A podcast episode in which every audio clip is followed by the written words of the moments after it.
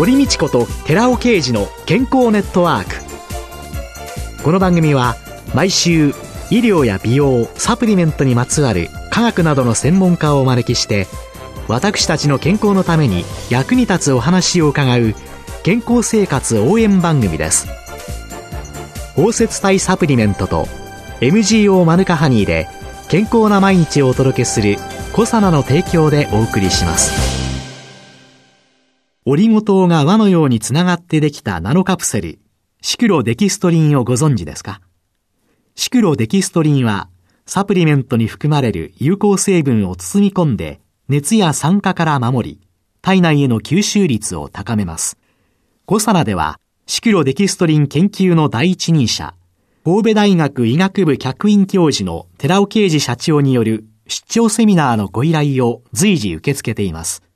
サプリメントにまつわる科学にご興味のある方は、ぜひ一度ご相談ください。お問い合わせは平日の午前9時から午後5時半までフリーダイヤル0120-496-537フリーダイヤル0120-496-537寺尾啓治のシクロデキストリン出張セミナーのお知らせでした。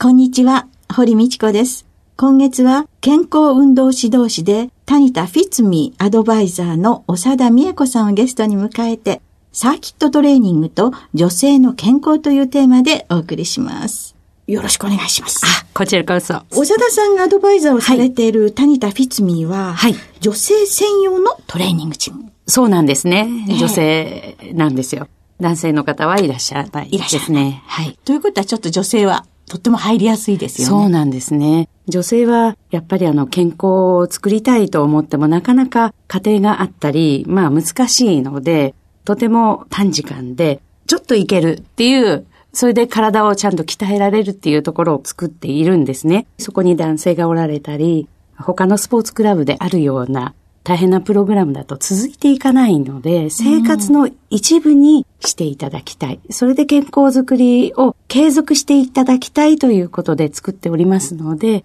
女性専用ということでさせていただいています。ははい。テレビのね、ドラマなんかでね、スポーツジムで運動されている女性のね、はい、見るとね、あなた行かなくていいでしょうよ、というようなね、とっても綺麗な素敵な体型のね、はい、人が素敵なファッションに包まれてやってらっしゃると。そうすると、私みたいな年代になって、この体型ですとね、とっってもあの中にはいけないわとか、入っていけないわとか、言ったらおかしいでしょっていうような思いになっちゃうんですけれども。それはないですよね。綺麗で、まあ、やることはないんじゃないかっていう方でも、継続してそれを行くっていうのは、そのスタイルをキープしていくっていうのは難しいです。やっぱりやられていきますし、年齢は毎年ね、皆さん平等に重ねていきますから、年多くなっていきますので、スタイルいい方もそれはそれでやってらっしゃるんですけれども、私はというようなね、ちょっと難しいんじゃないかっていうような方も、薄皮を剥ぐように少しずつ運動に慣れていっていただいて、自分でできる健康づくりをやっていただくっていうことが可能な施設になっています。ああ、じゃあ、ちょっと諦めモードに入りかけの人も、入っちゃった人も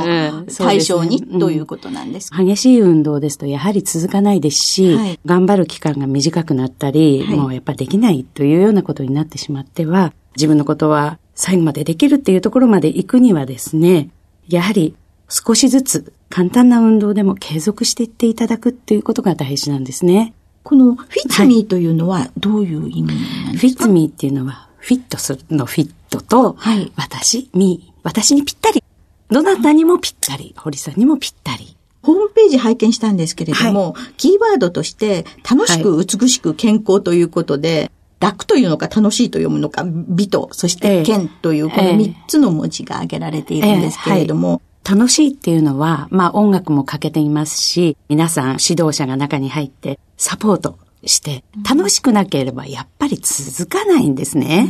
ね。有酸素運動が運動の中では楽しいという感覚が出る運動なんです。あ、楽しいなと思っていただける運動にまずなっています。自分が楽しい。そうそうそうやって楽しい。やれて楽しい、ね。楽しいっていうことと美しいっていうのは、やはり女性はいくつになっても美しい体作り。はいが大事なわけで、はい、特にあの、タニタは、測りの会社ですから。はい、体重計からね、えー、様々な、本当にいろんな測る、ものがありますよね。皆さん測っていただいて、はい、その美しいラインを作るようにサポートしているわけですね。そして、健康なライフスタイルのためにということです。やっぱり元気でなければね、運動もできませんし、女性は特に寿命が長いですよね。はい、最後まで自分らしく元気でいるためには、やっぱり健康が一番ですから、健康づくりのために。今ね、女性のその健康寿命と平均寿命の差って13年近くあるっていうことは、誰かに世話になり、というのが13年近くあるっていうことは、うん、やっぱりこれからの人はそうならないように。そうです、そうです。ね、うん、自分のことを考えてみても。食事もね、私も。やっぱり大事ですね。自分の体も健康でありたいと思うのですけれども、うん、それ以上に子供に世話をかけたくないということを、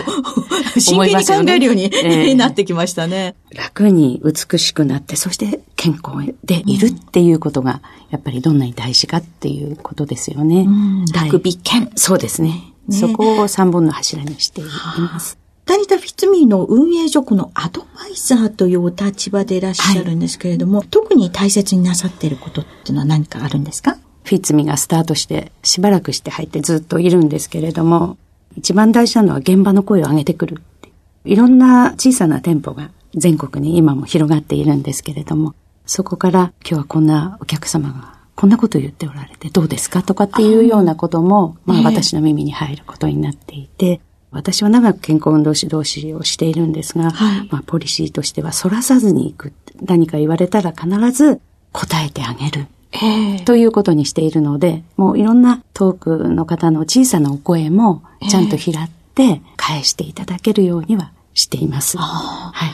例えばどんな声が上がってくるんですか？いや、あの、例えば、いろいろなんですけれども、私、こんなことをやってますができないんじゃないかとか、運動で、例えば足を開く、肩を上げるときにちょっと違和感があるんですけど大丈夫ですかとか、続けていけますかというようなこともありますし、例えばずっとやってますけど、あんまり体重がね、隣の人は細くなるんだけど、自分はあんまりならないんですけど、どうしたらいいですかとかっていうようなこともありますし、いろんな方向であります、質問は。そうか、運動していて、うん、あ自分がすごく体が軽くなったわとか、うん、いろんなこと実感できれば、うん、より楽しくて、性の相関でどんどんやっていけるかもしれないけれども。でもそれがずっと続くわけでもないですよね。例えばダイエットしてても、やっぱ停滞期があるように頑張ってるんだけど、成果がいまいちだなっていう、そんな時もありますよ。えー、でもやっぱり続けていくことで、やっぱり変わってきたり、うん、まあ見方がですね、例えば体重だけっ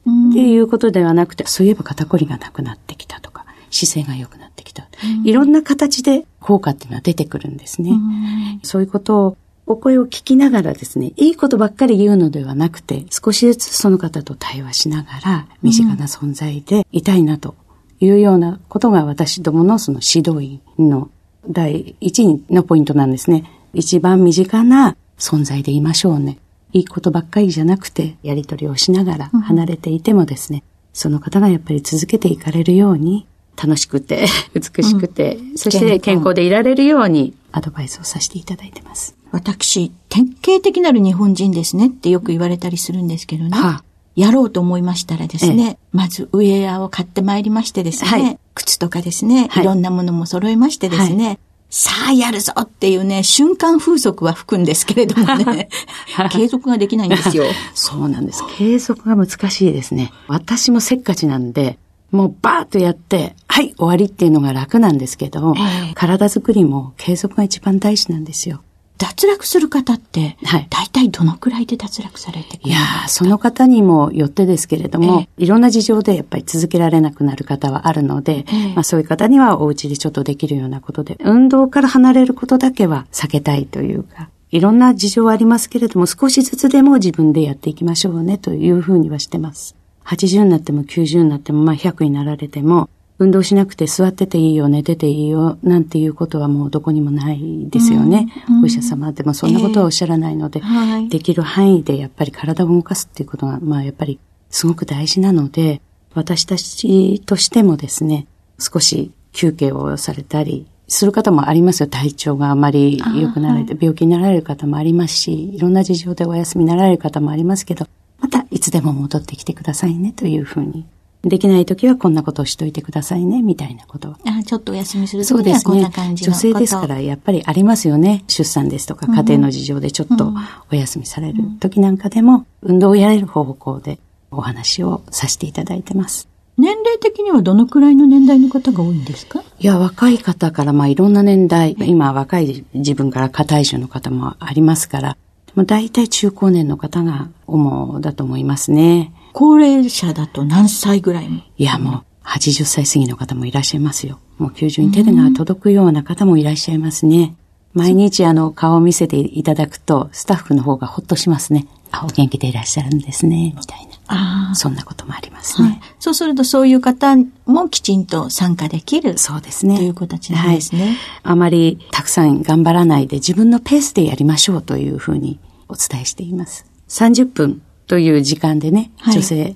30分でやりましょうという運動ですけれども、まあ少し早めに切り上げていただいてもいいですよというふうにしてご指導させていただいてます。まあ負担にならないように、はい。だいたい30分がワンクール、はい、そうですという形で。はい、そうです、そうです。それでお食事なんかのアドバイスなんかもちょっとさせていただいて。まあ、メインはまあ運動のところなので、体づくり、えー、そしてまあ管理ですよね。継続していっていただくということですので、そこはメインになりますけれども、やはり主婦である方とかが多いですから、やっぱメニューとかはね、食事のメニューなんか見ると楽しんで、じゃあこれでっていう方も多いですし、やっぱり女の方が変わると、その周りの方もやっぱり変わっていただけるんじゃないかなと思いますよ。家庭が変わったり、ね、こういう情報を知れば皆さんに発信して、アンテナ高い方々はやっぱ発信していかれるじゃないですか。だから周りの方々の健康づくりにも役立つということになるんじゃないですかね。参加されてる方というのは、はい、例えばお友達同士でこう誘い合わせていらっしゃったりとか、はい、あるいは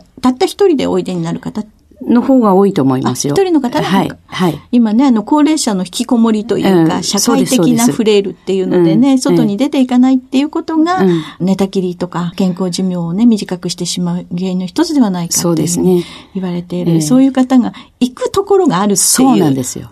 のも、これも素敵ですよね。それで、大体そういう方は毎日、例えば、この時間っていうのも決まっていたりするので、何日間か来られないとどうしたのかなってやっぱり心配しますね、スタッフが。非常に身近な存在でね、あ、いいなと思いますね。遠く離れた、まあご親戚の方よりは身近で、天気の話もそうですけど、昨日はこれ食べたのよ、みたいなこととか、もう普通の話ですね。お一人で生活してらっしゃるね、女性なんかにとって、うん、なかなか外に出れないって言った時に、こういうところに出てきて、はい、一人の食事は味気ないけど、こんなの食べたらどうですか？なんていうようなね、そんなことをそうね、ね伺えれば、また元気になりますよね。うん、そうなんですよ。ね、体の運動だけではなくて、精神的な健康もね、ねとっても大事ですね、はい、とても大事です、はい。はい。ありがとうございました。今週のゲストは、健康運動指導士で、谷田フィツミーアドバイザーの長田美恵子さんでした。来週もよろしくお願いします。続いて、寺尾刑事の研究者コラムのコーナーです。お話は、小佐野社長で神戸大学医学部客員教授の寺尾啓二さんです。こんにちは、寺尾啓二です。今週は、生活習慣の認知症リスクということで、新しいシリーズでお話しさせていただきます。その1として、運動習慣と認知症ということなんですけども、糖尿病、脂質異常症、高血圧などの生活習慣病に深く関与する特に重要な生活習慣には、運動習慣、睡眠習慣、食事習慣があります。生活習慣の悪化によって糖尿病を発症すると認知症リスクが高まるメカニズムについてはすでに説明してきました。つまり認知症も糖尿病と同じく生活習慣病と言えるわけです。そこで今回は生活習慣の一つである運動と生活習慣病の関係について研究報告をしておきます。私事で恐縮なんですけども、私はベテランテニスに挑戦してまして、まさしく運動習慣を持っているんですけども、ベテランテニスで全日本を目指して頑張っているんですけども、ベテランテニスっていうのは各年齢のカテゴリーがありまして、5歳刻みなんです。35歳から40歳まで。40歳から45歳まで、45歳から50歳までっていうように5年刻みのカテゴリーの中で戦っていくわけです。つまり5年分の人たちと競って全日本を目指すわけです。で、私がすごいと思っていますのは、つい最近のことなんですけども、ベテランテニスの大会に出まして、その時のカテゴリー別を見た時に、85歳以上の方々がシングルスで1時間2時間戦っているわけです。85歳、つまり85歳から90歳の間の人たちが戦っているんです。1時間2時間。で、この人たちに認知症があるか、明らかにあるわけない。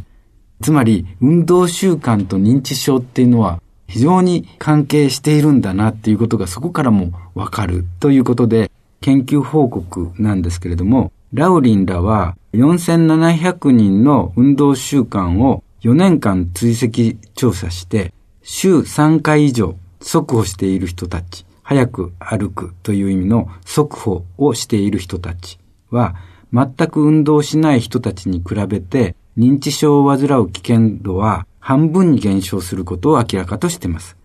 有酸素運動が脳の血流を改善し、血糖値を正常化させる効果があり、認知症の発症率が低下したものと考察しています。そして、この運動習慣と認知症発症リスクの関係は、運動習慣と糖尿病発症リスクの関係に酷似しているわけです。1週間に3回以上の運動で糖尿病発症リスクは半減しています。やはり糖尿病と認知症発症には相関があるようです。週3回、できれば毎日軽い運動でもいいです。ジョギングや速歩といったものでなくても、散歩といった運動習慣を持つことで糖尿病そして認知症といった生活習慣病を予防するように心がけましょう。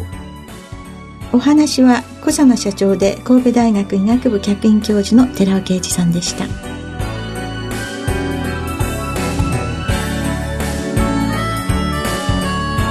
ここで小佐奈から番組お聞きの皆様へプレゼントのお知らせです。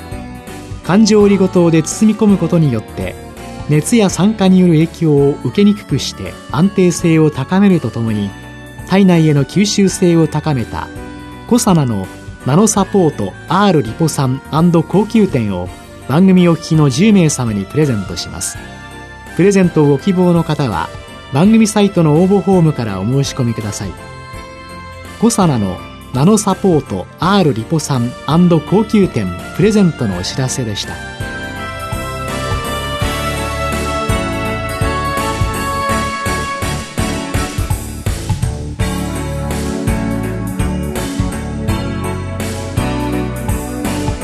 堀道子と寺尾啓二の健康ネットワーク。